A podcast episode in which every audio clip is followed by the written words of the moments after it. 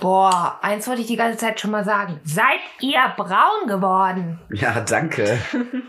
Jetzt gehe ich doch glatt als Südländer durch. Ja, ich halte gerade meinen Arm neben, neben Scarletts Arm und Ja, Ja. Scarlett ist noch brauner jetzt als sehe ich. aus, wie sehen wir aus? Jetzt, unsere Jetzt sehen wir aus wie eine so ein- voll.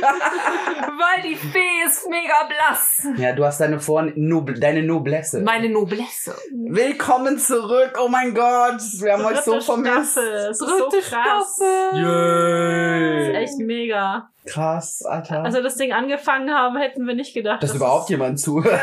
Kommen neue Charaktere dazu? Ach so, wir sind ja keine Serie. Nee. Ja, doch, es kommen aber Es neue kommen neue Charaktere. Ja, natürlich. Ja.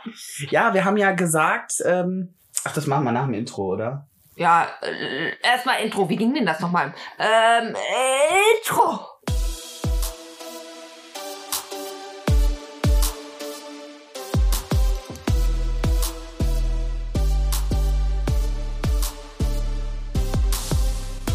Queer and Nerdy, der Podcast über Fandom, queeres Leben und die Nerd-Szene. Und hier ist euer Trio Infernale. Fairy, das Chibi, die zeichnende, zockende Erdbeerfee mit der Lizenz zum Cosplayen. Yama, der Seme, dynamischer Digi-Ritter, autistischer Autor und Hüter der Podcast-Uke. Und last but not least, Scarlett, die Diva, Lord of the Strings, der Instrumente sammelt und lieber Mozart statt Mainstream hört. So ging das, genau. Ah, fast Ich verlernt. hätte Krass. schon fast vergessen, wie sich unser Intro anhört. Krass. Ja, Wie lange waren wir jetzt in der Sommerpause? Drei Monate? Drei fast? Monate. ja. Ja, brauchten wir aber auch. Ja. Brauchten wir. Dringend. Und Urlaub war auch dringend notwendig. Oh ja, ich habe sehr viel gearbeitet. Also am Schluss waren es wirklich sechs Tage Wochen am Stück, also hintereinander mit einem Tag Pause. Die beiden hier, die haben mich nur noch gesehen zum Pennen. Also es war so äh, Zombie.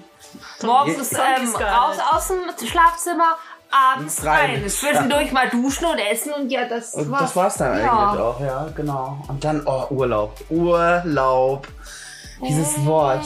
ab In den Norden Norden. der Sonne Hinterher. hinterher. Hey, oh, was geht? Hey, so ja, schön. wir waren nicht im Süden, wir waren im Norden. Und es war traumhaft schön. Ferry hat schon alle Urlaubsbilder Das gesehen. war mega toll. Ja, nächstes Mal fahren wir zusammen in Urlaub, vielleicht. Ja, vielleicht. Also bis auf die Dogge, die bleibt hier. Die Do- Genau, die Dogge, die Bill. The Theoderich. Theoderich, ich vergesse immer den Namen. Ja, du sagst auch immer nur, ey Hund! Hund! Was? Hund nicht aufessen! Aber ich habe auch was Schönes gemacht. Ich war im Zoo. Ja, cool. Ich war im Zoo. Ich Hier habe im Tiergarten? Ja, ich habe Delfine gesehen. ja. Das war mega. Aber es war mega überfüllt. Das war richtig ätzend. Ja, das ist blöd, wenn es zu heiß ist. Da muss man gehen, wenn es bewölkt ist und Es fast war regnet. bewölkt. Es war mitten in der Woche und trotzdem war es voll. Ja, gut, weil Ferien waren. Ja. Ja. Mhm, Klar. Und dann immer Eltern mit ihren ganzen Kindern heimgehen. Ja, die lieben Kleinen.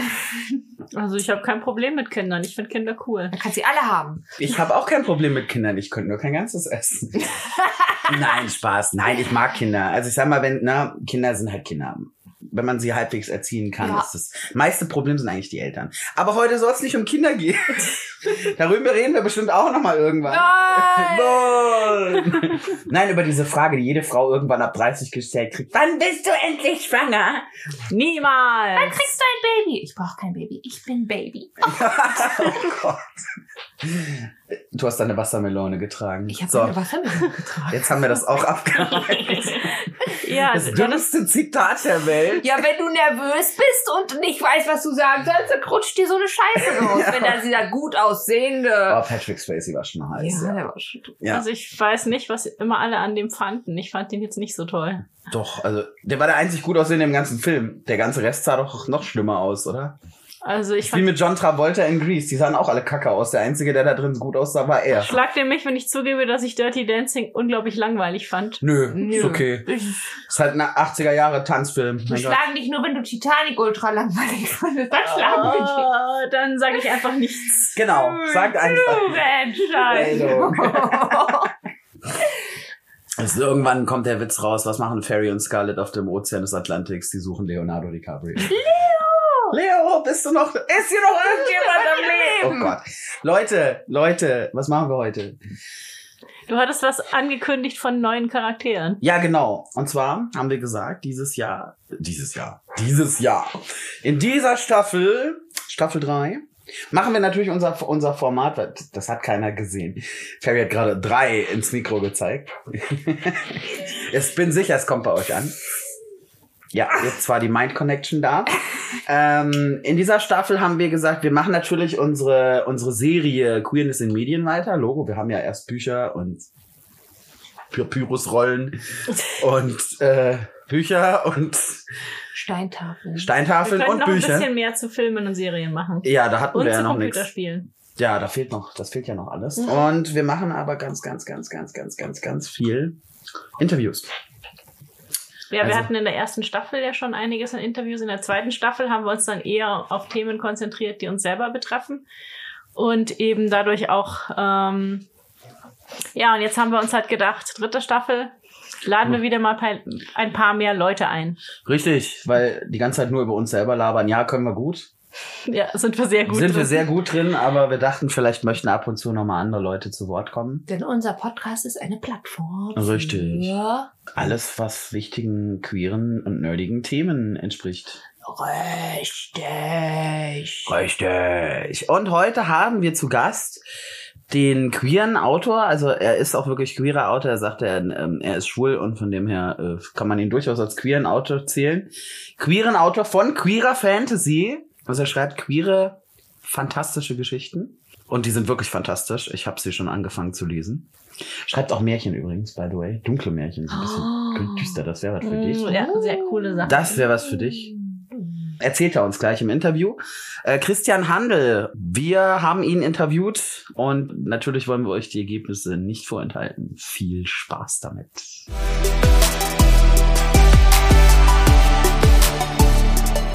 Dann sagen wir Hallo heute vom Interview mit dem queeren Fantasy-Autor Christian Handel. Hallo, ich freue mich, dass ich da sein darf. Wir freuen uns, dass du Zeit gefunden hast. Auf jeden Fall. Erstmal zu dir selbst als Person. Äh, Habe ich das richtig präsentiert, dich als queeren Fantasy-Autor? Das Oder als schon so queerer Fantasy? Das ist jetzt die Frage. Das passt beides. Ich bin ja selber schwul und ich schreibe auch über queere Personen in meinen Fantasy-Stoffen. Ich ähm, schreibe überwiegend Geschichten, in denen auch queere Figuren die Hauptrolle spielen, nicht ausschließlich. Also es kommt auch vor, dass sie nur, in Anführungsstrichen, nur eine Nebenrolle spielen. Es hängt halt immer darauf an, was man gerade für eine Geschichte auch erzählen möchte. Mhm. Okay.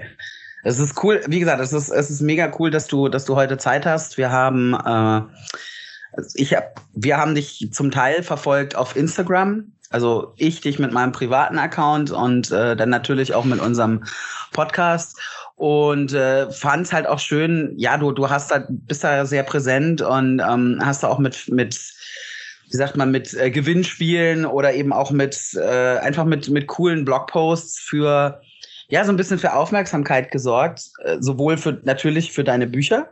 Also gerade beim letzten ist es mir aufge Rowan und Ash war das, Ja. glaube ich. Ähm, aber eben auch für ein Hey, hier bin ich und ich schreibe queere Fantasy. Das gibt's auch noch. Das ist ja tatsächlich auch so eine Frage, die man sich als Autor stellt, wie man sich aufstellt oder als Autorin. Und ich hatte das große Glück, dass ich damals, als ich meine erste Novelle veröffentlicht habe im Drachenmond Verlag, Rosen und Knochen, das ist so eine düstere Märchenadaption von Hänsel und Gretel. Und darin äh, spielen zwei Dämonenjägerinnen die Hauptrolle, die sich Schneeweißchen und Rosenrot nennen, aber keine Geschwister sind, sondern ein lesbisches Liebespaar. Ach, wie cool. Und äh, ja, irgendwie. Mal auf meine Leseliste. Ja.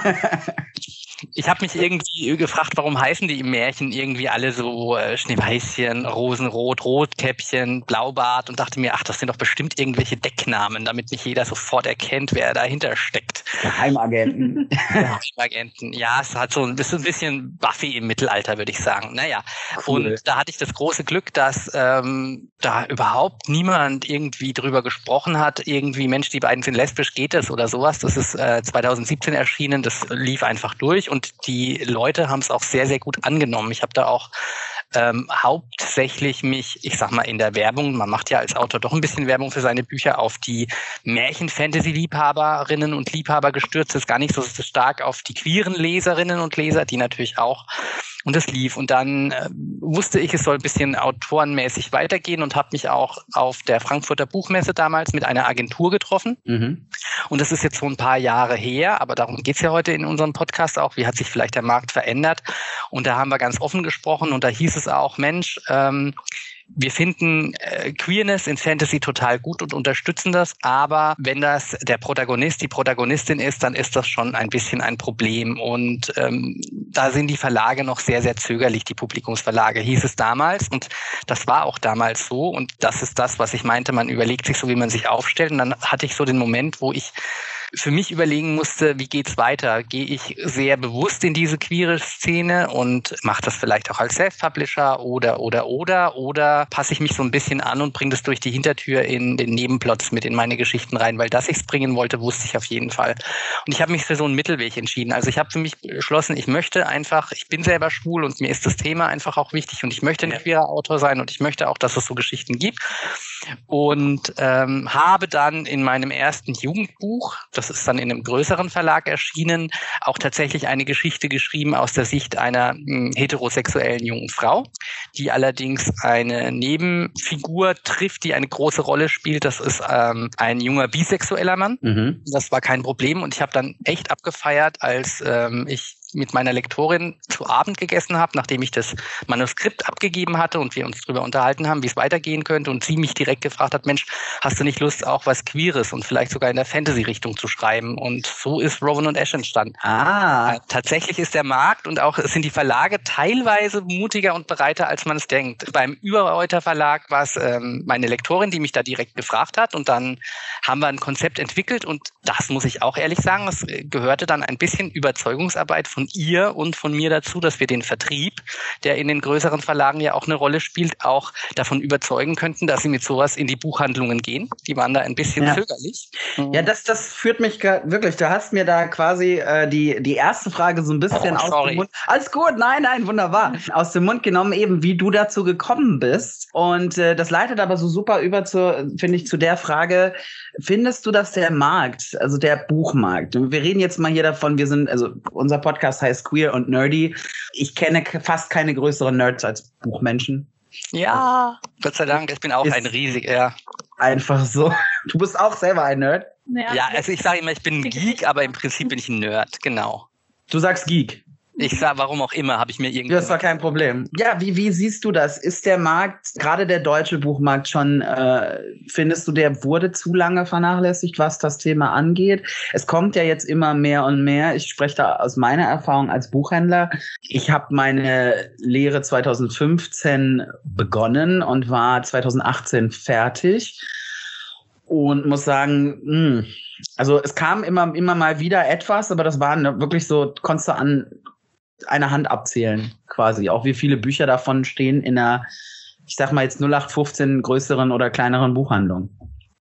Also ich konzentriere mich jetzt mal stark äh, bei deiner Frage auf die Fantasy, weil ich da mich halt einfach besser auskenne und ähm, ich finde es auch sehr schwer, den Buchmarkt da zu beurteilen, weil der ja aus ganz viel verschiedenen Segmenten besteht. Wir haben da auf der einen Seite zum Beispiel mittlerweile ja auch die Self-Publisher, dann haben wir den klassischen Buchhandel einfach noch und dann haben wir die Kleinverlage und die Großverlage ja. und das ist schon relativ schwierig. Und dann haben wir ja eigentlich auch noch, ähm, ich sag mal, das, was drüben in Amerika passiert, was für uns einfach durch Instagram und Co. und einfach das Internet viel, viel präsenter wird.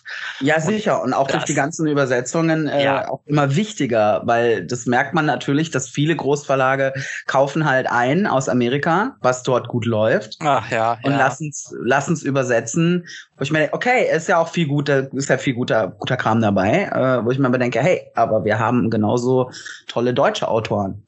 Ja, das ist auch eine lange Diskussion. Also, da Würde, glaube ich, zu weit. Aber, genau, führt zu weit. Genau. Zurück zu deiner Frage. Ich glaube, es hat sich tatsächlich schon ein bisschen was getan, aber äh, da haben wir noch Luft nach oben. Ich betrachte den Markt auch so in einem längeren Zeitraum, weil ich einfach jetzt auch schon ein paar Jährchen alt bin und ich kann mich halt dran erinnern, als ich vor 15 Jahren irgendwie in dem Alter war, in dem jetzt meine Zielgruppe im Jugendbuch vielleicht auch ist und ähm, was ich da so gelesen habe, da hast du wirklich die queeren Figuren an einer Hand abzählen können, die mal im Fantasy ja, vorgekommen sind. Und da hat sich jetzt Gott sei Dank viel getan. Also gerade auch durch die Self-Publisher, die einfach gesagt haben, ich richte mich jetzt nicht nach dem, was ist so massentauglich, was muss im Buchhandel gut laufen, sondern wo finde ich meine Nische. Und das hat was gebracht und wie wir es gerade gesagt haben, auch einige amerikanische übersetzte Romane. Ne? Also ich glaube auch so ein Roman wie, wie haben sie es nur drei Worte auf Deutsch übersetzt, also Love Simon, was ja verfilmt wurde. Das war ja in Amerika auch ein großer Erfolg und das hat uns auch, auch nochmal großartiges Buch. Ja, finde ich auch. Also ganz, das hat mir wirklich richtig habe ich im Original gelesen und auf Deutsch war, ich auch. War wirklich wirklich gut. Und das freut mich natürlich, dass äh, die Leserbereitschaft mehr da ist und ich glaube, es wird sich mit getraut und ich glaube glaube aber, es ist noch ein Prozess. Ich glaube auch manchmal ja. trauen sich die Verlage und dann ziehen vielleicht aus welchem Grund die Leserinnen und Leser doch nicht so mit oder es war dann doch nicht so gelungen oder, oder, oder. Ich weiß nicht, ob du dich noch dran erinnern kannst, dass vor ein paar Jahren ist doch von Orgy Colthurst ähm, ein Roman auf Deutsch übersetzt worden ich krieg den Namen nicht mehr direkt hin, aber ich weiß, dass da der Verlag sogar den Klappen, äh, nicht den Klappentext, sondern äh, das Cover dann nochmal geändert hat, weil das erste Cover, da sah man wirklich zwei junge Frauen drauf die ja dann auch äh, das Liebespaar im Roman sind. Und das hat man dann so ein bisschen wieder runtergetont, weil es einfach, und das muss man halt sagen, dann wird immer der Verlag angegriffen, aber oft ist es dann halt einfach auch das Publikum, das dann nicht so mitzieht. Und ja, mal schauen, wo das Ganze hinführt. Wir werden halt als Gesellschaft grundsätzlich, glaube ich, offener und mutiger. Und da spielen auch ganz viele Serien und Geschichten eine Rolle, aber ich glaube auch einfach die Bücher, die wir haben, ähm, die beweisen, dass es ein Publikum dafür gibt und dass das Publikum auch immer offener wird. Und ja, das macht mich glücklich. Das ist schön. Das ist ein, das ist ein schönes, äh, sch ja, schönes Statement. Definitiv. Ja, ich habe es halt, ich habe halt gemerkt. Damals, äh, wie gesagt, im, im, Buchhandel in der Zeit 2015 bis 18 äh, war es halt noch relativ verschämt. Ich kenne es aus der queeren Fantasy, ja, durch Trudy Canavan jetzt als Beispiel, wo du halt in jeder ihrer, ihrer ähm, Magierreihen. Du hattest immer mindestens einen schwulen Nebencharakter mit eigenem Plot, aber er war halt eben nur ein Nebencharakter. Ja, das war genau man, man hat sich zwar gefreut, so, hey, cool, auch mal was anderes, aber es war halt so ein bisschen ihr Schema, ist okay. Und ähm, aber es, es ist halt schade, dass, dass man halt so wenig wirklich auch queere Protagonisten, dass man es halt wirklich als ein, als, als das zeigt, was es ist. Eine Lebensform von vielen. Und man muss ja dazu sagen, glaube ich, zu dem, was du sagst, dass ganz viele deutschsprachige Kolleginnen und Kollegen damals, vielleicht auch weil sie es nicht durften, da ging es ja gar nicht so weit. Da hattest du ja noch nicht mal in Anführungsstrichen im Nebenplot queere Figuren.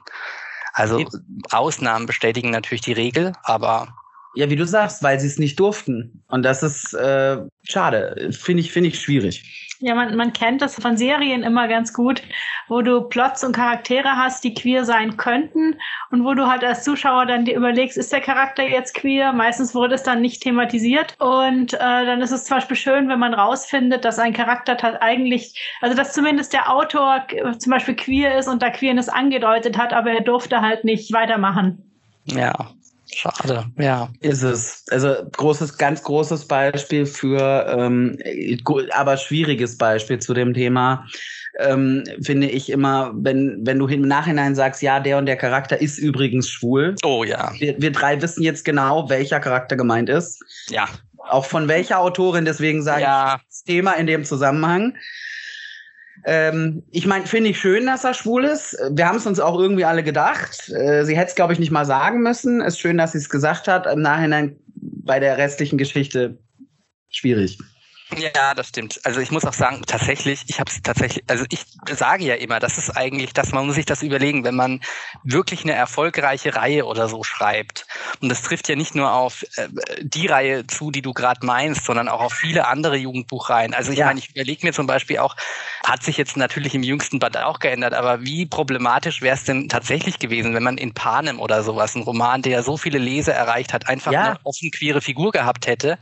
Hätte ich, glaube ich, kein, also ich weiß nicht. Ich glaube, weiß nicht, ob es da jetzt ein, ein, Problem gegeben hätte. Es ist halt wieder die Frage, welche. Wenn du eine Elma ja. Coin genommen hättest, dann hätte es wieder geheißen, oh, die bösen, bösen Lesben. Ja, ja, das stimmt. Das ist halt auch wieder schwierig, wenn du, wenn du sagst, du machst einen Antagonisten oder einen Villain äh, queer. Kann cool sein, weil es gibt bestimmt auch böse Schwule oder böse Lesben oder böse Bisexuelle oder bitte Ja, jede andere böse Lesben. böse queere Menschen. Gibt's bestimmt auch, aber äh, natürlich fühlen sich dann die jeweiligen Gruppen äh, auch nicht unbedingt bestens repräsentiert. Da habe ich auch mit einer Autorin schon drüber geredet, die genau dieses Problem hatte, dass sie festgestellt hat beim Schreiben, dass ihr Antagonist vermutlich äh, schwul ist und sie hat Ja. überlegt, ob sie es thematisiert oder nicht. Scheiße. Ich habe zu ihr gesagt, du hast doch eigentlich eine ganz einfache Möglichkeit. Und zwar bring doch in deinem Roman einfach noch einfach weitere queere Figuren unter und Ja. zeige damit, dass es einfach auch unterschiedliche queere Figuren gibt Ja. und queere Figuren unterschiedlicher Gesinnung. Und ich meine, klar gibt, also ich meine, nur weil du queer bist, schützt sich das nicht davor, nicht auch ein Arschloch zu sein. Das muss man ja ganz ehrlich sagen. Das ist so, richtig. auch das sollten wir darstellen, aber da sehe ich es wie du. Wenn die einzige Figur in dem Buch tatsächlich der queere Willen ist, das äh, ja würde schwierig. auch aufstoßen. Vor allen Dingen das Problem ist, äh, das gibt's. Ich habe erst vor kurzem eine, eine sehr alte Fantasy-Reihe gelesen, wo du tatsächlich einen von den Bösewichten hast, der ist queer und gleichzeitig pädophil. Und es wird, Oh nein, ich wollte es gerade wird sehr synonym gebraucht Ja, in diesem und Buch das und ist- das ist furchtbar. Ja Ja, gut, ich glaube, das war irgendwas aus den 80ern, oder? es war aus den 80ern. Ich weiß. Muss man, Ich fand es auch nicht. Ich finde es auch im Nachhinein. Also es, ich kann mich daran erinnern, dass ich das auch vor vielen Jahren gelesen habe. Falls es das gleiche ist, es sind drei Teile. Ein Ritter steht im Mittelpunkt, habe ich recht. Ja. ja. Ja. Es ist, es ist klar. Und ähm, ich weiß, dass mich das echt auch ein Stück weit verletzt hat, als ich das damals gelesen Ja, hat und mich echt angepisst hat. Aber ähm, ja, und es wäre halt leicht gewesen. Es waren ja, er hat ja nun wirklich genug ähm, Figuren gehabt, Ja. um da noch mal einfach ein, zwei, keine Ahnung, queere Figuren auch mit unterzubringen. Aber gut, so ist es. Wann hast du, wie ist das bei dir eigentlich? Wann hast du begonnen zu schreiben? tatsächlich in der fünften oder sechsten Klasse habe ich die ersten, also ich habe wahrscheinlich vorher auch schon, also ich kann mich vorher dran erinnern, dass ich so Bildergeschichten gemalt habe und sowas, was man halt in der Grundschule und als Kind so macht. Und ich weiß, dass ich in der fünften, sechsten Klasse schon so mit äh, in meinen Schulheften Geschichten geschrieben habe und ich weiß auch, dass ich damals schon gesagt habe, ich will unbedingt Schriftsteller werden, wie ich das damals auch bezeichnet habe. Und dann hat mich die Realität so ein bisschen eingeholt, beziehungsweise ich habe dann schon mit so zwischen 17 und 21 nochmal sehr intensiv Fanfiction auch geschrieben. Ach nee. Doch, Jetzt doch. sitzen- Hier sitzen noch zwei Leute, die das Ja. gemacht haben. Sehr In, welch, schön. in, in welchem Genre hast du Fanfics geschrieben? Beziehungsweise welche Fandoms. Richtig. Also welche Fandoms? Ich habe geschrieben ganz viel. Es gibt eine Comicreihe, die nennt sich Elfquest. Ja, Ja. geil. Oh, Waldemar, großartig. Ah, Waldemar kenne ich auch, da habe ich keine. Ähm, du meinst die Mercedes Lecky-Reihe? Ja, ne? den meine ich die Mercedes Lake, aber die, das äh, war auch bei den Elfquest-Fans ja immer ganz, ganz groß. ja, ja, genau. Das hat sich durch das Filk irgendwie verbunden. Ja, genau. Ähm, da, also ähm, Elfquest habe ich sehr viel geschrieben und da habe ich tatsächlich auch äh, so einen kleinen, ich sag mal, Shared World Universe gehabt mit ein paar Leuten. Das war praktisch meine erste Tätigkeit als Herausgeber, dass ich praktisch Kurzgeschichten gesammelt habe. Das war ganz cool. Und ich habe Buffy Fanfiction geschrieben. Oh, guck mal Ja. hier, ich glaube, da hast du hier noch jemanden. Ja. Ich weiß nicht, ob du es mitbekommen hast. Wir hatten damals eine achte Staffel zu Buffy geschrieben. Oh mein Gott. Das ist schon eine Weile her, nannte sich Projekt 8. Gibt's die Und- noch irgendwo online? Ja, die gibt's noch. Kann Sehr ich dir geil. den Link geben? Können wir im. Nachhinein gerne mal Links aus. Bitte, bitte, bitte. Ja, genau. Ja, Ja, ich habe ja noch offline. Bei mir ist das noch so gedruckt und per Post verschickt worden damals. Oh Gott, und wir ja, haben uns noch Disketten hin und her geschickt mit den Geschichten. Das muss man sich mal geben. Aber Mhm. naja, Sehr cool. aber sehr cool. Das heißt, es fing bei dir auch so ein bisschen an, wie äh, ich schreibe gerne und ich äh, komme dann über Fanfiction wirklich zum, äh, ich setze es mal in Anführungszeichen, richtigen Schreiben. Ja, und ich glaube auch, dass Fanfiction da total hilfreich und wichtig ist und man lernt da auch ganz viel dabei und es macht halt einfach wahnsinnig viel Spaß. Und bei mir war es aber dann so, dass mich der Beruf ziemlich ähm, ei- eingefangen hat und dann auch noch eine Fernbeziehung, die dazugekommen ist und dann lief das alles zur Seite, ging das alles zur Seite und dann habe ich angefangen und habe ja ganz lang auch geblockt und Mhm. habe dann praktisch über Bücher ganz viel geschrieben und habe dann ja auch bin dann auch freier Redakteur äh, nebenberuflich geworden. Das hat auch sehr sehr viel Spaß gemacht und dann sehr spät erst irgendwie 2016 hat es mich dann gepackt und dann habe ich gesagt, jetzt probiere ich es noch mal, weil ich auch in meinem Freundeskreis erfreulicherweise einfach auch zwei erfolgreiche Autorinnen beziehungsweise Autoren hatte und dann aus nächster Nähe gesehen habe, Mensch, das äh, kann theoretisch auch funktionieren, wenn du dich dahinter klemmst. Ja. Und dann, genau, habe ich damals mit Kurzgeschichten angefangen und dann mit der Novelle. Das war ehrlich gesagt auch ziemlich, ziemlich praktisch, weil eine Novelle halt auch eine übersichtliche Länge hat. Und so bin ich dann, ja, so sind dann die Stücke immer länger geworden. Geil. Ja, mal, das kommt mir so bekannt vor, wie Ja. bei dir, ne? Ja, Also ähnlich. ähnlich wie bei mir. Ich habe auch äh, jahrelang Fanfiction geschrieben und bin jetzt bei meinem ersten Buch. Super. Ebenfalls übrigens queere Fantasy. Ich bin sehr gespannt.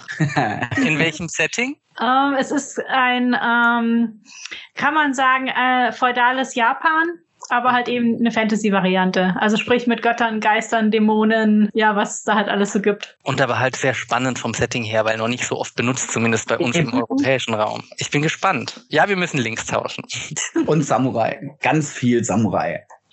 Ja, Und das da passt ja auch wunderbar rein. Schön, schön. Ja, mal, willst du die nächste Mhm. Frage stellen? Ja, würdest du dich eher als Gärtner beziehungsweise Bauchschreiber oder als Architekt beziehungsweise Kopfschreiber sehen oder eine Mischung aus beidem? Nee, ich bin tatsächlich eher der Architekt. Ich finde auch das Wort äh, ganz schön, weil, äh, weil ich immer sage, ich brauche ein Handlungsgerüst, bevor ich richtig losschreiben kann. Ich habe das früher mal ohne probiert und dann kam ich nie über Seite 20 oder 30, weil ich nicht wusste, wie es weitergehen soll. Und ähm, es ändert sich natürlich beim Schreiben dann auch nochmal ganz viel, aber so ein Gerüst hilft mir halt, weil ich dann immer schon das Gefühl habe, okay, ich habe eine, äh, eine Struktur und ein Gerüst, das die Geschichte irgendwie trägt und jetzt muss ich nur noch ausfüllen. Aber es ist jetzt nicht so, dass ich Angst haben muss, dass mir, keine Ahnung, auf den letzten Seiten alles auf einmal einstürzt. Was ein Trugschlussschein sein kann. Erstaunlicherweise kann das trotzdem passieren. Aber, Ja. Ja, aber ich fühle mich da wohler. Du auch? Weil du schon, ich sehe dich gerade nicken. Mhm, ja, ja, es, ist- es ist bei mir ähnlich. Also ich, ich, ich bin, äh, sagen wir so, ich bin eine Mischung mit einem großen Hang zum Architekten.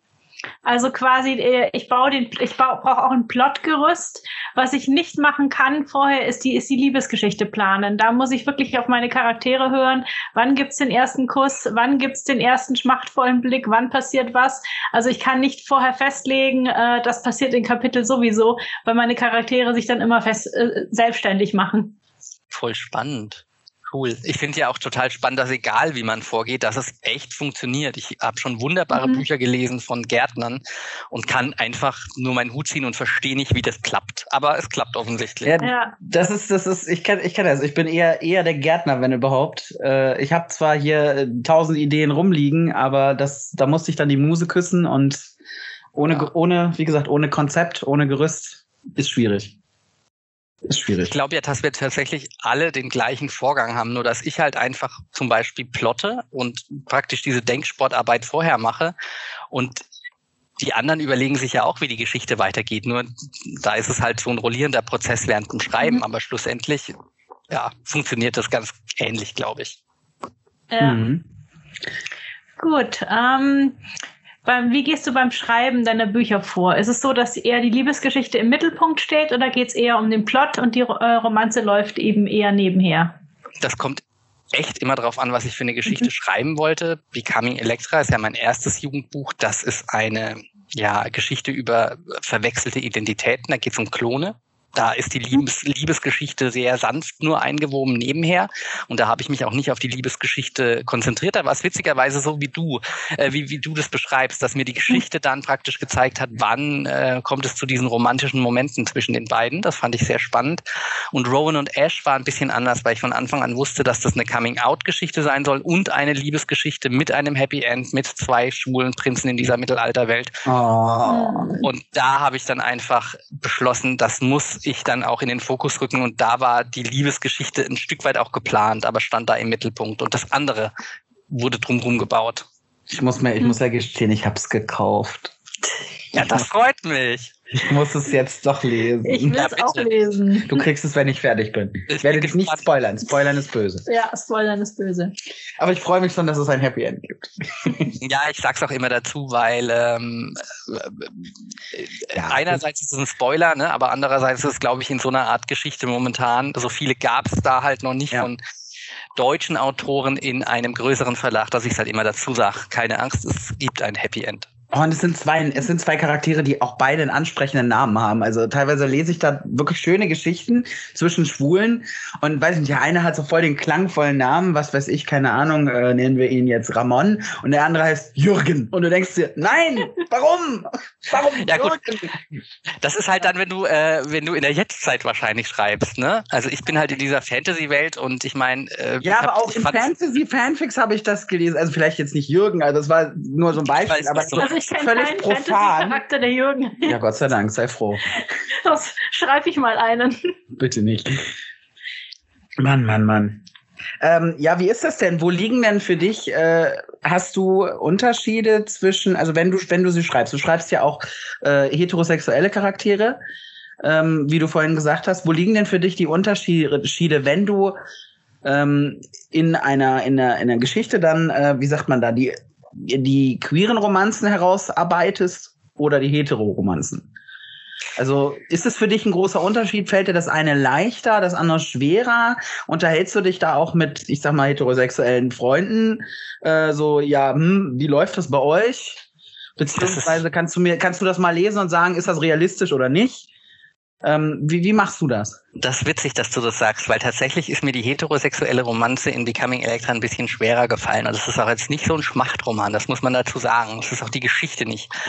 Und Nö, äh, nicht in äh, I Am Electra, was ja die Fortsetzung gibt, gibt es im ja. Prinzip gar keine Romanze. es wird eine angedeutet, aber die passiert eigentlich offscreen.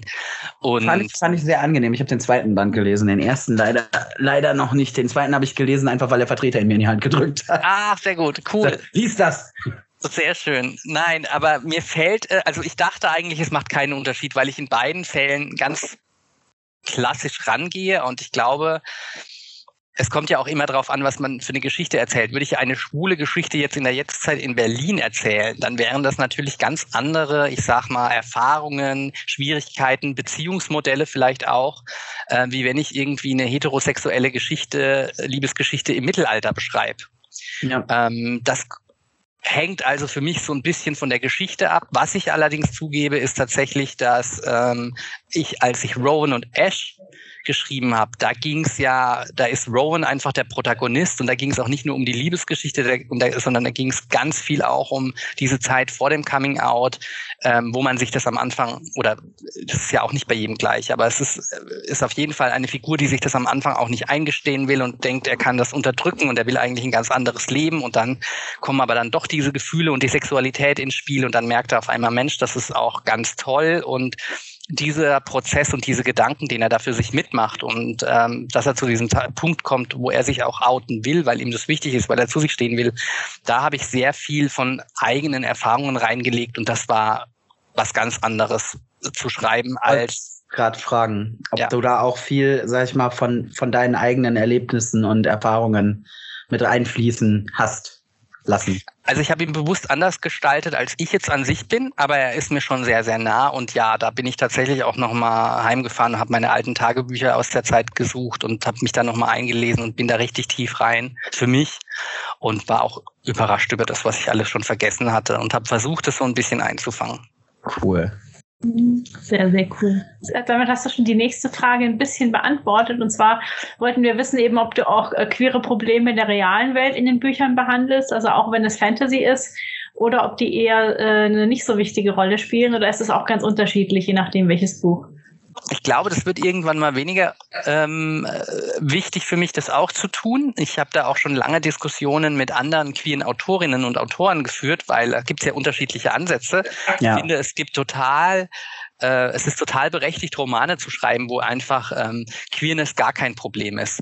Und ähm, da kann man wunderbare, auch spannende Geschichten und so draus bilden. Bei mir ist es tatsächlich immer irgendwie so, dass ich so ein bisschen diese Selbstfindungszeit mit rüber transportiere und das ist schon problematisch. Also sowohl in den Hexenwald-Chroniken in Rosen und Knochen als auch in Rowan und Ash ist ähm, Homosexualität in der Gesellschaft eigentlich etwas, was man ähm, schon verurteilt und die Figuren ringen damit, aber schaffen sich halt auch einfach ein familiäres Umfeld an Freunden, auch an heterosexuellen Freunden, die damit kein Problem haben.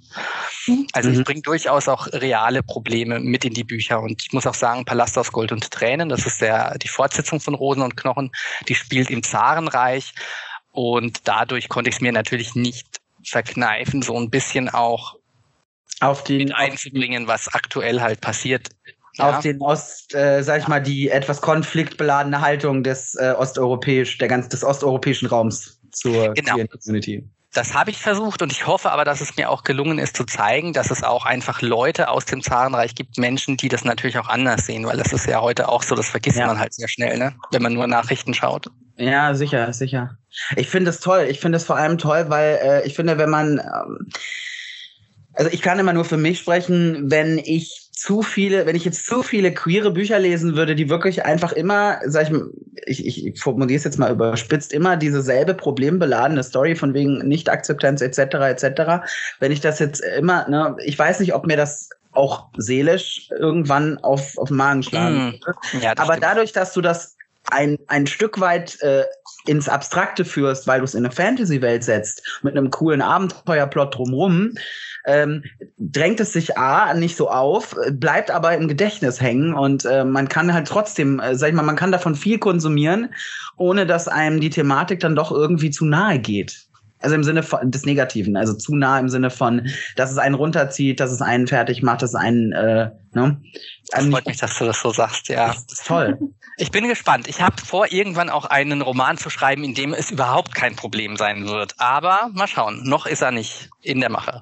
Kommt noch. ja, ich denke auch, es, es ist ein, äh, eine, eine Überlegung, die man eben vorher machen sollte. Ich habe mir jetzt auch bei meinem Buch ewig lang Gedanken gemacht.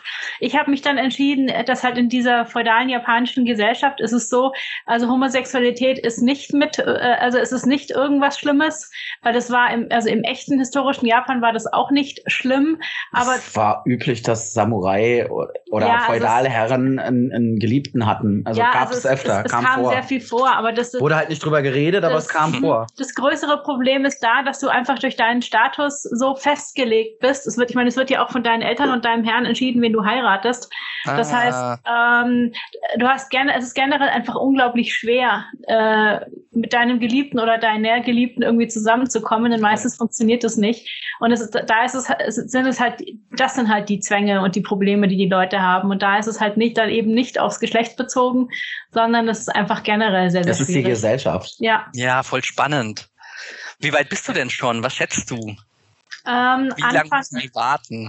Also ich, äh, ich schreibe ihn jetzt fertig. Ich bin relativ kurz vor Schluss und äh, Anfang 2022 äh, wollte ich ihn rausbringen. Plan ist, darf ich, darf ich das spoilern? Äh, nein, nein weil, nicht? es, weil es ist noch nicht safe. Okay, dann spoilern wir Ah, Aber, ich bin äh, Es sind, es sind Pläne, äh, wann, wann er veröffentlicht wird. Ja, also ungef äh, ungefähr äh, März äh, 2022. Ja. Enger Oh. können wir nicht ins Detail gehen. Voll Aber spannend. schön. Nee, cool. Ähm, ich habe noch eine letzte Frage hier. Mhm. Willst du die stellen oder soll ich die stellen? äh, mach du, weil ach so meinst, äh, meinst du die mit den Tropes? Ja, genau. Okay, dann, dann stelle ich sie. Würdest du äh, mittlerweile sagen, dass es auch schon bei äh, queeren Romanzen Tropes gibt? Also Klischees. Klischees, aber bei Hetero- Schema Bei. Hetero-Romanzen gibt es ja auch die Damsel in Distress. Also der Kerl muss die Prinzessin retten. Oder die Frau zwischen zwei Typen, Die drei Frau, die Typen, wie zwischen- viele Typen die, auch Die immer. Frau, die zwischen zwei Typen steht. Und bei queeren Romanzen gibt es ja zumindest in der Fanfiction gerne das Enemies to Lovers Prinzip. Mhm. Aber Oder, oder Ja. hier äh, tausendmal berührt, also sprich Freunde. das und, gibt's ja immer. dann- also egal. Ja, stimmt, das gibt's in Mhm. beiden. Ich glaube auch, ich weiß nicht, ob es klassische queere Tropes gibt, und dann ähm, muss ich vielleicht einfach auch noch viel, viel, viel mehr lesen. Ähm, ich glaube, vielleicht sind die auch gar nicht so unterschiedlich von den Tropes her, wie sie in, äh, in der heterosexuellen, äh, heterosexuellen äh, Bereich auch sind. Und ich finde auch Tropes an sich gar nichts so Schlimmes. Nö. Solange mich die Geschichte packt und die gut erzählt ist und mich unterhält, finde ich Tropes eigentlich sogar auch ganz schön. Wenn du ihn einsetzen kannst, sinnvoll, ja klar, auf jeden Fall. Und man hat halt einfach auch bestimmte Vorlieben. Auch das merke ich beim Schreiben. Ich habe mir, ich schreibe gerade tatsächlich nochmal einen neuen Jugendroman, in dem auch ein äh, schwules Pärchen im Mittelpunkt steht.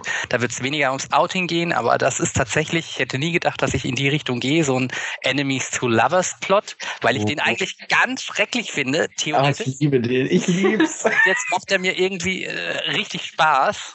Und ähm, Ja, mal gucken. Und ich, und ich schreibe ja gerade momentan auf meinem Patreon noch eine Fortsetzungs äh, Fantasy-Geschichte, in der auch eine schwule Liebesgeschichte im Mittelpunkt steht. Und das ist eine ähnliche Dynamik, wie wir sie in Rowan und Ash einfach hatten. Und das könnte man jetzt auch Trope nennen. Und ich glaube halt einfach, das ist einfach was, was mich reizt und interessiert. Und deswegen mache ich mir da gar nicht so viel Gedanken drüber und hoffe, es überzeugt halt in ihrer Gesamtheit. Mhm. Ja, mal vielleicht erklärst du kurz unseren Hörern und HörerInnen, äh, was Trope heißt. Kurz. Okay, Trope ist sowas ähnliches. Also Trope ist ein Muster, was man öfter findet. Also es ist nicht, es ist nicht so negativ behaftet wie Klischee, aber es ist halt, äh, ja, zum Beispiel die Damsel in Distress ist ein Trope. Also Jungfrau in Nöten. Jung, ja, Jungfrau in Nöten. Oder eben Enemies to Lovers. Du hast zwei Feinde, die sich dann im Laufe der Geschichte ineinander verlieben. Also Muster, nach denen so, eine ja, so, Geschichte abläuft. Ja, so Muster, die in Geschichten halt immer wieder auftauchen. Oder du hast den, den geheimnisvollen, schwarz gekleideten Typen. Den Bad Boy, genau. Ja, der dann aber eigentlich doch so kein Bad Boy ist. Also das Herz aus Gold hat. Ja. Oh, oh Gott, Schön. ja. Schön. Da muss ich sagen, es gibt ein, das habe ich jetzt als Serie halt erst äh, gesehen. Es gibt eine Serie, die benutzt wirklich den uralten äh, Tropus von äh, Kindheitsfreunden zu Feinden zu Liebenden. Und das haben die wirklich so toll gemacht und benutzt queere Charaktere im Sinne von einfach, es ist einfach, ja, eine Gesellschaftsform von vielen und das ist She-Ra. Also da muss ich ah, sagen. Ah, ja, das stimmt ganz, ganz brillant gelöst, weil es gibt einfach von jedem was, es gibt für jeden was, es ist für jeden was dabei. Äh, da muss ich sagen, das Und war so. Queerer Hauptcharakter. Queere Hauptcharaktere mit queerer Liebesgeschichte, die am Schluss die Welt rettet und, und, und, und, und. Wahnsinn, es tut sich auf jeden Fall was. Das Schöne, die beiden, die beiden Mädels, die das äh, verfasst haben, beziehungsweise, glaube ich, da Executive Producer waren, die waren äh, ähm, große Frodo und Sam Schipper aus dem Herr der Ringe-Fandom. Ach, das wusste ich noch nicht. Siehst du, ja. Sagen sie auch öffentlich, steht überall. Mhm, ja, Aber ich finde, ich finde, gerade bei Serien merkst du die Unterschiede. So bei, bei Xena war es noch so, ähm, in der letzten Folge äh, darf sie sie küssen, weil sie sie halt unter Wasser beatmet, aber es ist halt kein richtiger Kuss. Äh, oder bei X-Files äh, äh, durfte Krychek Mulder zwar auf die Wange küssen, aber es wurde hinterher halt noch total dementiert, von wegen, ja, das, das war kein schwuler Kuss, überhaupt nicht. Oh Mann. Ja. Und äh, dann später bei, bei Buffy war es ja schon sehr, sehr äh, Wurde es ja schon wesentlich und, offen und sehr, sehr deutlich. Also erst Aber das war ja auch ein ganz schöner Kampf. Ne? Ich war ja mega mhm. tief im Buffy-Fandom drin und ich erinnere mich, ich glaube, Willow und Tara küssen sich das erste Mal in der Folge, in der tatsächlich die Mutter von Buffy stirbt. Ja. Ich glaube auch. Und mhm. vorher haben die ja ganz viel mit Metaphern einfach gearbeitet. Also ja, wenn man das sich anguckt, die Magie, das ist ja alles mega sexualisiert oder, oder, oder sexuell metaphorisch. Ja. Richtig schön. Aber also das fand ich auch sehr spannend, dass so vieles dann ging und das dann nicht. Und ähm, aber die waren da schon ein Wegbereiter, ja. Klasse. Nee, finde ich, finde ich, äh, finde ich super. Ja, schön. Wo kann man denn, das heißt also, man kann, äh, man kann von dir weiteres lesen, demnächst, hoffentlich. Ja, dauert natürlich immer so ein bisschen. Ne? Ja, klar. ist ja nicht ähm, genau. Also es ist ja jetzt gerade einem Elektra erschienen. Also gerade sage ich es ist im März. Ne? Und ähm, im Winter kommt jetzt eine neue Anthologie raus, wieder die ich herausgebe. Ich gebe so Märchenanthologien im Drachenmund Verlag heraus. Da ist auch eine Kurzgeschichte von mir mit enthalten. Die überarbeite ich gerade. Und ähm, ich bin, das darf ich auch schon verraten, sehr cool, dass wir das heute aufnehmen, weil ich habe jetzt erst ähm, das okay gekriegt. Ich bin auch mit einer Kurzgeschichte vertreten in einem ganz tollen Projekt im Artscript Fantastik Verlag. Das nennt sich Urban Fantasy Going Queer. Das sind ganz, ganz viele Kurzgeschichten. Oh, geil, ja, davon habe ich schon gelesen. Cool. Erzähl weiter.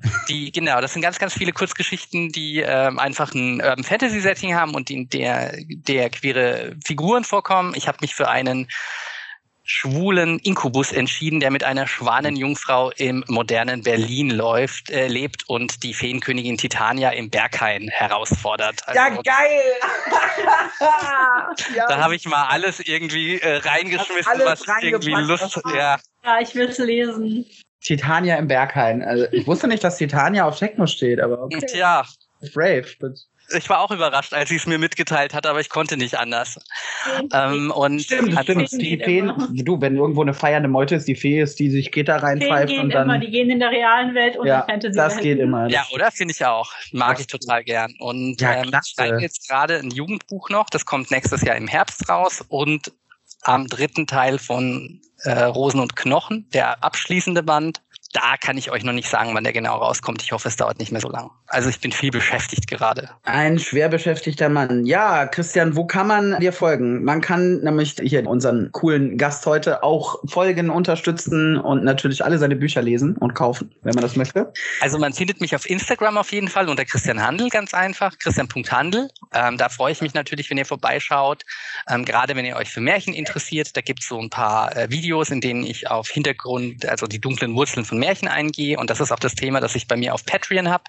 Da kann man mich auch unterstützen. Da bin ich auch Christian Handel. Da freue ich mich natürlich besonders, wenn ihr Queerness mögt, weil, wie gesagt, da schreibe ich auch gerade eine schwule Liebesgeschichte. Und da sind wir wieder bei den Feen. Die sind diesmal nicht im Berghain, sondern auf dem Mitternachtsmarkt. Einem Markt, der nur nachts in der Anderswelt stattfindet und in der ein junger Mensch dorthin stolpert und sein Herz verliert an einen jungen Feenmann vielleicht. Oh, wir haben doch bestimmt noch irgendwie ein bisschen Geld für Patreon übrig, oder? also, wenn ihr noch was übrig habt, unterstützt diesen sehr, sehr, sehr coolen Autor, dass er ganz viel, viel, viel, viel, viel weiterschreiben kann. Vielen, vielen Dank, dass ich da sein durfte. Es war sehr, sehr schön. Wir danken dir. Hast du denn, hast du noch was, was du unbedingt loswerden möchtest? Nein, außer dass ich natürlich einfach hoffe, dass, ähm, aber das macht euer Publikum bestimmt sowieso, unterstützt halt einfach auch viele deutschsprachige queere Autorinnen und Autoren und queere Geschichten, weil ähm, ja, je mehr wir diese Geschichten verbreiten, indem ihr zum Beispiel eine Rezension schreibt oder was auch immer oder einfach über die Bücher redet, desto mehr bekommen wir, glaube ich, einfach auch, weil die Verlage sich dann mehr trauen und weil es einfach sichtbarer wird. Das wäre mein Wunsch. Finde ich schön. Schönes mhm, Schlusswort. Dem Wunsch schließen wir uns an. Ja, vorbehalten. Und wir tauschen Links aus. Ja, definitiv. Alles klar, dann danken wir dir und äh, wünschen dir alles Gute mit deinem neuen Roman und drücken die Daumen und ja, würde ich sagen, bis ganz bald. Bis bald, Dankeschön.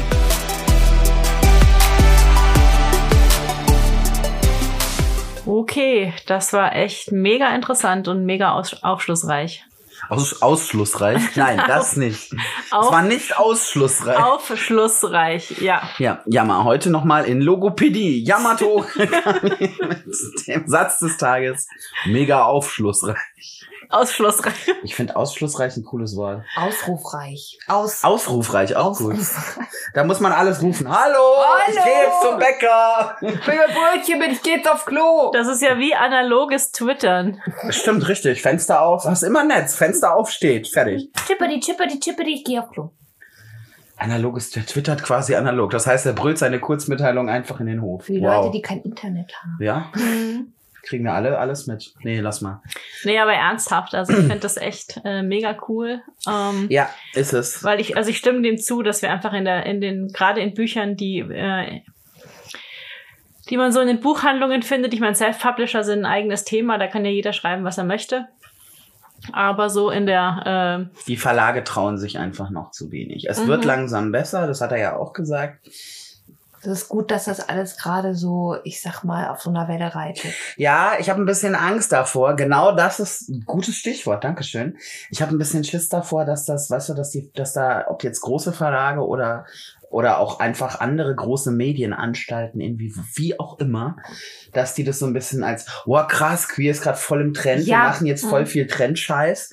Ja, und das ist ja auch irgendeine Art von Missbrauch der ganzen Thematik. Ja, aber wenn es einmal auf so einer Hypewelle geritten ist, wird es vielleicht, äh, ist es dann normalisiert danach. Weißt du, wenn das dann abflaut. Kann, kann sein. Mhm, kann, kann, auch sein, dass den Leuten tierisch auf den Sack geht. Aber wir hoffen mal auf deine Variante. Ja, ich bin da mal positiv. Du bist da mal, finde ich gut. Finde ich super. Ja, finde ich auch gut, weil die, die, die bedenken, dass es zu so einem Trend werden könnte und dann hinterher, äh, weil bei Trends ist halt immer das Problem, die laufen irgendwann aus. Ja. Das ist wie mit Vampiren oder Feen. Ähm, diese, da gibt's halt eine Weile voll viel dazu und irgendwann sagt man dann so, wir brauchen keine Vampire und keine Feen mehr. Und das dann, hatten wir jetzt. Ja, und dann würde man einem Autor auch sagen, nö, äh, schreib den Roman um, wir brauchen keine queeren Charaktere mehr, die, die Queerness, äh, der Queerness-Trend ist jetzt wieder vorbei. Ja, und das muss nicht sein, um Gottes Willen. Nein. Äh, vor allem, wir sind kein Trend. Ja. Das, wäre, das würde wieder in die, das ist doch nur eine Phase-Nummer mhm. reinschlagen. Ja. Und ich glaube, das haben wir alle mehr als genug gehört in ja. unserem Leben. Mit Sicherheit öfter. Gut, ja, also, unser kleines Ace-Viehchen hier auch. Ganz oft. Ja, alles. Ich hol dir gleich ein Steak aus dem Keller. Ja. ja, da wird es, da wird es zum Gremlin, wenn man das Mhm. sagt. Also nicht Dann hoffen wir einfach, dass die Fairy recht behält. Ja, Ja. auf jeden Fall. Wie findet ihr das denn? Also findet ihr es einfacher? Jetzt, ich meine, du schreibst, Mhm. ähm, du zeichnest zumindest und du zockst halt super viel Videospiele. Ähm, von dem her würde mich deine Meinung, du liest aber auch ab und zu mal was und Ja. hörst auch mal Hörbücher. Glaube ich, Hörbücher lieber, ne? Hörbücher höre ich ehrlich gesagt lieber, weil ich habe halt immer so ein Problem damit, mich etwas nicht nebenbei machen zu können. Ich muss Du dann. brauchst Beschäftigung für die brauch, Finger. ja, Ja, verstehe ich. das, Das ist auch so ein Depressionsding. Ja. Habe ich den Eindruck. es ist Das ist so. bei uns so, das ist bei Manche- ganz vielen Leuten, die wir kennen, die depressiv sind, auch so. Ja, aber manche können sich hinsetzen und in diesem Buch versinken. Ich kann das nicht. Ich muss da in Stimmung sein. Wenn ich Ruhe habe, dann geht das, aber nicht immer. Also wenn ich auf eine Bahnfahrt sitze und nichts zu tun habe, dann denke ich mir, ja, ein Buch ist jetzt okay. Aber wenn ich eigentlich gleichzeitig was anderes tun könnte, Ja, ist so Hörbuch hören perfekt. Alles klar, schenken wir dir doch mal irgendwie ein äh, Hörbuch-Abo irgendwo bei irgendeinem großen Anbieter. Mal gucken. Ja, also Ähm. ich muss sagen, für mich, ist, für mich ist es mega einfach, mich in sowas reinzuversetzen. Also wenn ich ein Buch lese, dann bin ich weg. du liest auch wahnsinnig Ja. schnell. Ich schlag, dies, ich schlag Irre. das auf und ich bin weg. Das ist aber echt so, weißt du, irgendwo liegt ein interessantes Buch rum. Yama. Yama? Hat irgendwer Yama gesehen? Dann siehst du ihn in irgendeiner Ecke. Er sitzt dann da, hat dieses Buch in der Hand. Da kann die geilste Party drumherum toben. Wir beide voll am Ausrasten. Yama sitzt in der Ecke mit dem Buch. Der ist überhaupt nicht Der Jammer liest auch wahnsinnig schnell. Das ist verrückt. Ja, ich habe sowas, das nennt sich Hyperlexie. Ähm, weiß nicht, ob ihr das schon mal gehört habt. Ja, sicher. Ja. Kenn ich. Hyperlexie heißt einfach, dass man wahnsinnig schnell liest. Das ist so cool. Das ist so wie, wie Dr. Reed, ja. Wie viel? 120.000 Wörter. in Also einer ganz so Minute? schnell lese ich nicht. Nein, das Also ist ja auch übertrieben ich dargestellt. muss aber halt auch sagen, bei Büchern, äh, gerade wenn das Buch jetzt ein Schema hat, was ich kenne, überfliege ich auch viel zwischendrin und lese halt die, dann die, die Schlüsselszenen und die Schlüsselmomente. also skippst du quasi wie nach Folge. So langweilig, Ja. langweilig, langweilig. du streichst einfach die Füllfolgen raus. Jammer ist wie so ein, wie so ein ziemlich hoch äh, gerüsteter Computer. Ja, schon. Wir haben einen Macintosh. Mm. Wir haben einen Wir haben ein Yamato. Macintosh, ein Yamatosh. Ja, mal vielleicht in dem Fall, aber es gibt genügend andere Dinge, wo mein Computer ganz kläglich versagt.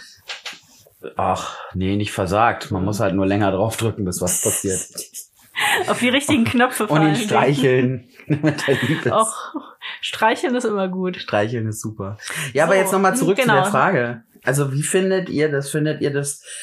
Also er hat ja gesagt, ähm, bei ihm ist das recht ambivalent. Er hatte auch den Eindruck, dass es vielleicht in der Fantasy ein bisschen leichter ist. Hatte ich den, hatte ich das Gefühl. Findet ihr es, würdet ihr es leichter finden, in Fantasy Stories Queerness unterzubringen oder in realen Geschichten? Weder noch, weil ich finde, es sollte, es ist Liebe und wenn irgendwo eine Romanze vorkommen soll, wäre es mir persönlich völlig egal, ähm, ob die queer ist oder nicht. Ich finde, das sollte, das sollte, finde ich, nicht, ähm, Eine Rolle spielen. nicht keine Rolle spielen. Wenn sich da zwei Menschen verlieben, ist es ja, ich finde Liebe ist Liebe. Liebe ist Liebe, genau. Und mir wäre es egal, ehrlich gesagt. Klar, wenn ich mal so einen Schlunzenroman lese, wäre es schön, wenn die, wenn, wenn, ähm, wenn, äh, wenn die beiden Figuren Ähnlichkeit mit mir selber haben würden, weil man sich da ja auch so ein bisschen reindenken will. Ich lese zum Beispiel ganz gerne so Reader, ähm, X-Charakter. X-Canon-Charakter. Mhm. Und meistens steht da drüber dann, dass der Reader, ähm, also dass es geschlechtsneutral gelesen werden kann. Was ich auch ganz gut finde. Super. Ja. Ja, cool. Hm. Also Self-Insert liest du Ja. gern. Ah, okay. Und bei dir? Wie ist es bei dir? Ja, sie hat jetzt, sie hat jetzt so viele schöne Sachen gesagt, hätte man perfekt als Schlusswort nehmen können, macht aber Ja. nichts. Das war das Wort zum Sonntag. Oh, tschüss. Nein. Ja, mal, was sagst du dazu? Ähm, sagen wir mal so, ich denke, dass es ähm, das Fantasy oder Fantastik generell, wo ich halt auch Sci-Fi mit dazu zähle, vieles einfacher macht. Weil wenn wir uns mal ähm, Fantasy und Sci-Fi angucken, traditionell war die, waren Fantasy und Sci-Fi immer die ersten, die was Neues gebracht haben. Also zum Beispiel, wenn du jetzt was, äh, wenn du in deiner Geschichte was über ähm, Sagen wir mal, du bist ein Serienschreiber in den 70ern und willst äh, irgendwas, ähm, willst ein Thema sowas wie Transidentität oder sowas reinbringen, was du eigentlich nicht kannst, aber du schreibst Star Trek, dann kannst du einfach eine Alienrasse erfinden, bei denen die, die das Wesen Geschlecht wechseln. ja, die das können. Geschlecht wechseln oder die nur ein Geschlecht haben oder die, die zehn Geschlechter haben. Und du hast einfach durch, oder als Fantasy-Autor kannst du ein anderes Volk erfinden, äh, wo es zum Beispiel äh, was anderes gibt, was es jetzt bei uns nicht gibt. Das gab es zum Beispiel, Mhm. kurz darf ich einhaken, Ja. ähm, gab es eine, eine englische Autorin, Storm Constantine. Ich hatte damals auch das Glück, sie kennenlernen zu dürfen, also wirklich persönlich.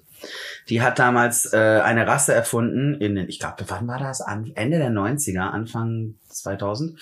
Äh, die hieß Rethu. Und die hatten halt beide Geschlechter. Also die konnten Mhm. beide Geschlechter haben, die waren quasi Zwitterwesen.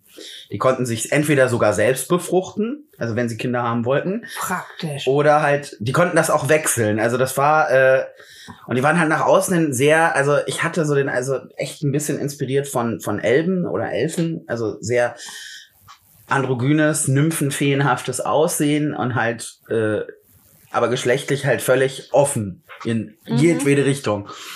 Und das fand ich sehr, sehr cool. Also ich habe ich hab sie mal mit ich habe sie mal mit ihrem Buch und auch die Charaktere mal umgesetzt auf einem Lab gesehen. Das war äh, interessant. Also ich Mhm. fand es echt interessant, das mal zu sehen. Das hat jemand mal äh, auf dem Also sie haben das mal versucht darzustellen. Ja, die sahen halt auf dem Lab aus wirklich wie wie ganz hochkarätige Elben, also richtig richtig schön.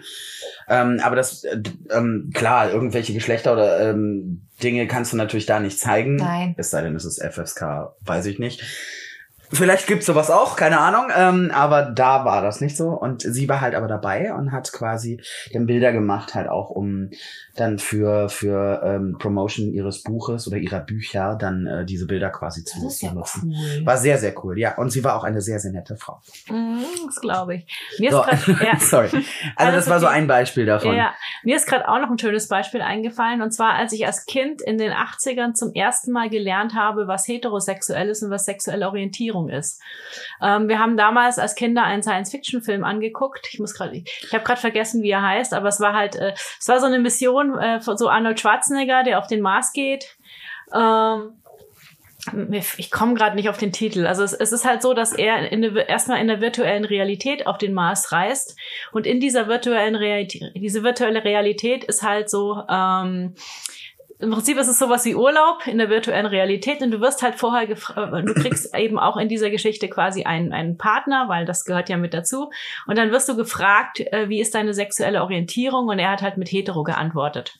ja. Und ähm, als Kinder haben wir das Wort halt nicht verstanden, haben natürlich sofort gefragt. Das konnte uns aber auch erstmal keiner Du erklären. meinst Total Recall, oder? Ach Gott, natürlich. Natürlich Schande über mein Sch Sch Schande über dein Haupt, Schande, über deine Kuh. ja, Schande über meine Kuh, natürlich Total ich hab's Recall. auch Das, gegoogelt. das war ja einer, äh, Schade, es wäre jetzt echt mega cool gewesen. Einfach so, so einfach Das wäre aber nicht.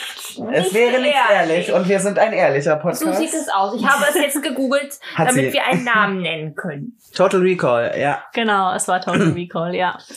Und Ja, aber das war aber das, dieses diese Frage, da müssen wir wirklich, da müssen wir noch mal, ähm, so wie seid ihr damit in Berührung gekommen? Da Mhm. sollten wir wirklich mal eine Folge drüber ja, machen. sollten wir. Ich glaube, da haben wir alle Geschichten zu erzählen, mhm. weil auch auch wir wussten früher nicht, was hetero ist oder homo.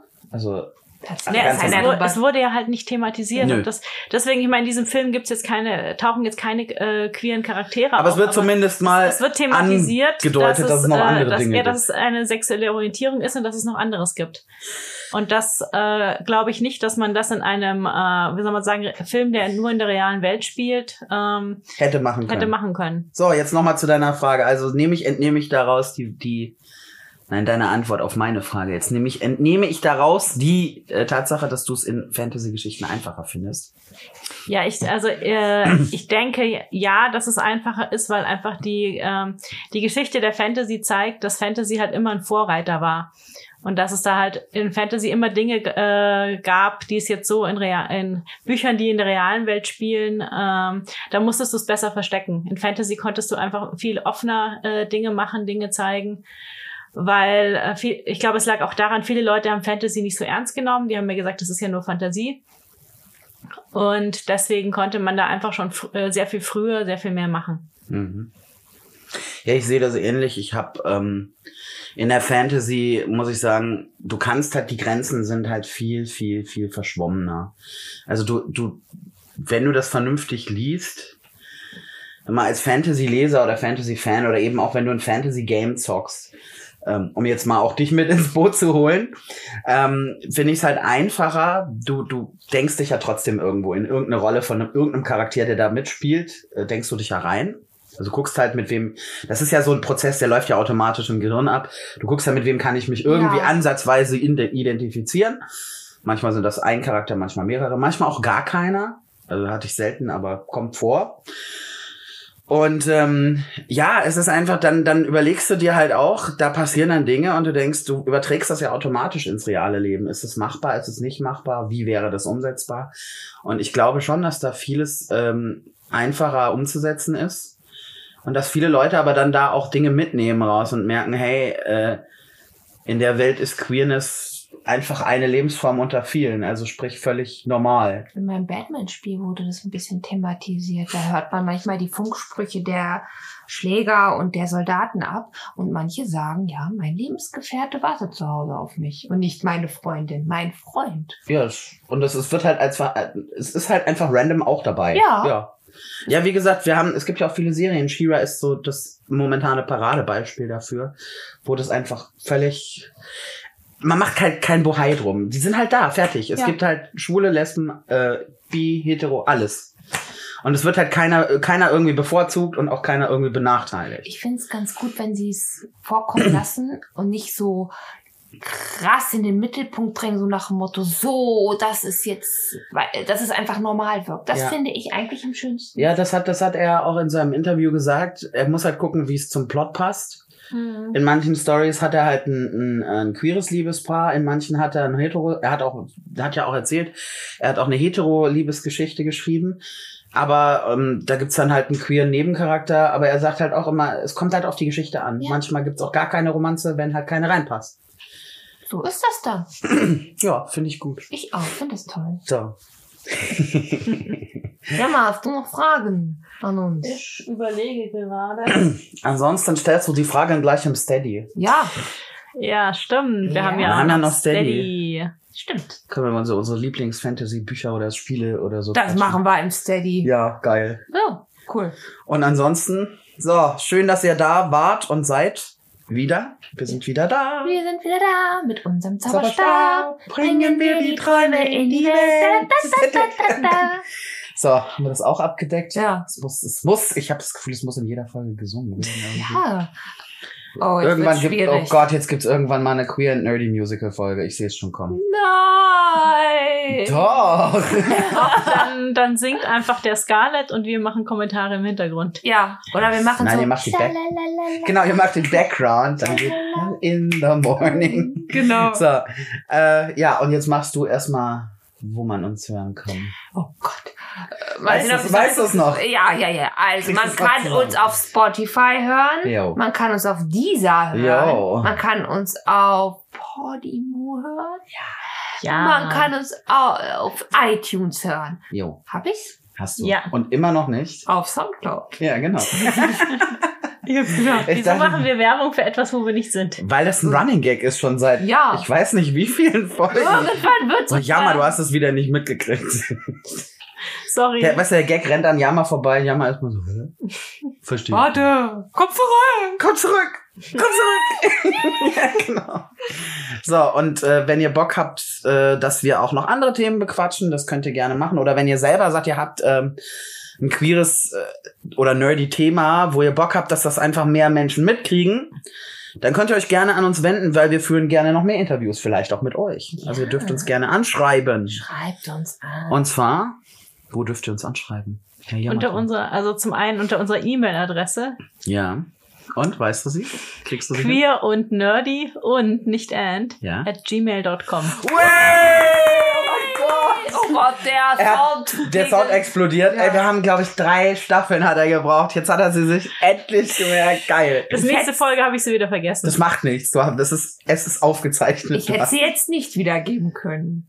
Ich habe gerade auch kurz überlegt, aber er hat's gewusst. Oh, Boah. der Jammer. Jammer. So, ja. und wenn ihr nicht ganz so oldschool seid, äh, dann könnt ihr uns auch auf Instagram oder Facebook erreichen Ja, oder auf Twitter. oder auf Twitter. Ja, Twitter. Wir twittern nicht so oft, aber man, Man kann, kann uns uns da anschreiben. anschreiben. Das geht. Und eben jeweils unter queer und nerdy. Genau. Und, ganz wichtig. Und. Nicht Mhm. and. Nicht and. Und. Ja, wir sagen zwar meistens queer und nerdy, wenn wir über uns sprechen, aber Wir ähm, benutzen ja auch, wenn dann das Und-Zeichen, aber aber das geht halt so schlecht, wenn man einen Twitter, Facebook, Instagram, was auch immer Die Namen. mögen das nicht. Nein, Sonderzeichen sind böse. Äh, Wir sind nicht auf TikTok.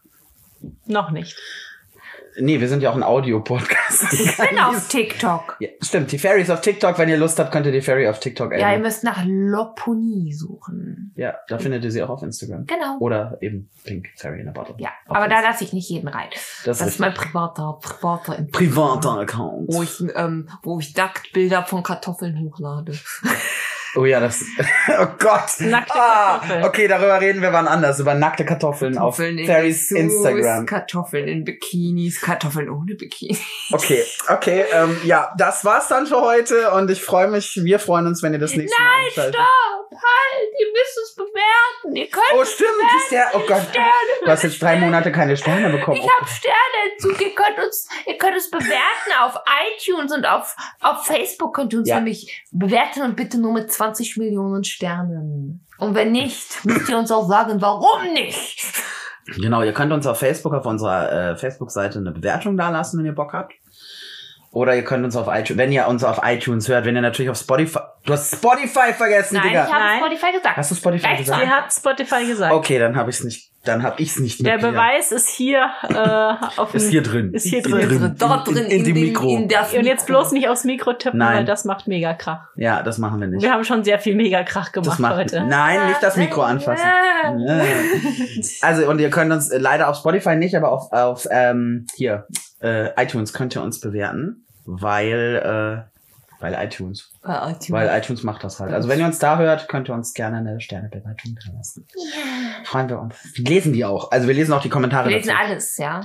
Ja, und ihr könnt uns schreiben, ganz viel. Schreibt uns, wenn ihr Schreibt Bock uns, habt. Wenn ihr Bock habt. Ja, auch wenn euch langweilig ist, könnt ihr auch. Könnt ihr auch schreiben, wenn ihr keinen Bock habt. Könnt ihr immer schreiben. Ja, genau. So, und jetzt machen wir Feierabend. Jetzt gehen wir zu Steady. Mhm. So, alles Steadyisten bitte hinter die Ja, genau. Oh. Steady. Scheiße. Ste natürlich, wenn ihr Bock habt, könnt ihr uns auch unterstützen. Auf Steady. Auf Steady. Da Dann gehört könnt ihr ihr, nämlich auch zu den Steadyisten. ihr könnt ja einen ähm, äh, monatlichen äh, Beitrag leisten, wenn ihr das möchtet, äh, damit wir uns vielleicht irgendwann mehr kaufen können als ein Mikro. ja, wir sitzen nämlich Wir sitzen immer die, vor, wie die Ölgötzen. Ja, so, so, so, wie, so, wie so drei Lemminge, so vor diesem Ja, einen wir Mikro. schlagen uns dauernd die Köpfe aneinander und es ist heiß und vielleicht... Das Mikro steht schon wieder näher bei dir als bei mir. Das ja, geht so mi, mi, nicht. mi, mi, mi, mi. Und Genau. ich habe kein Problem, weil ich in der Mitte sitze. Du kannst aber auch laut genug reden. Ich weiß. Ja, die Fairy hat ein sehr lautes Organ. Oh ja. Wenn sie möchte, ich auch. Ja. Er noch mehr. Das stimmt, das ist richtig. Also ihr könnt uns bei Steady unterstützen, da gibt, gibt es den Easy Mode, den Normal Mode und den Hard Mode Player. Ab 5 Euro geht's los. Und dann kriegt ihr Steady Content. Ja, und Ihr manchmal kriegt- kriegt er vielleicht Ihr kriegt also noch, noch mehr Gelaber. Noch mehr Gelaber von uns, genau, gestiftet von Queer Nerdy und ihr bekommt auch manchmal lustige Geschenke. Geschenke, gestiftet von auch uns. Und alle Steadyisten kommen jetzt mit mir hinter die Sandkordel. Ja, genau. Alle Steadyisten dürfen sie jetzt bitte da vorne anstellen. Jeder nur ein Kreuz Ja. und dann geht's los. Ihr kriegt auch so einen Stempel auf die Rückhand, damit ihr immer, wenn ihr rausgeht, wieder rein. Ja, genau. Alles Klärchen. Genau, ihr kriegt ein eigenes Tattoo. Ja. Branding oder so. Das übernehme ich dann. Das macht Harry dann. Alles klar. Property of Queer and Nerdy. Jo. Dann würde ich sagen, bis zum nächsten Mal und wir sehen uns übernächste, übernächste Woche. Ja, übernächste Woche. Jo, bis dahin. Ciao. Tschüss.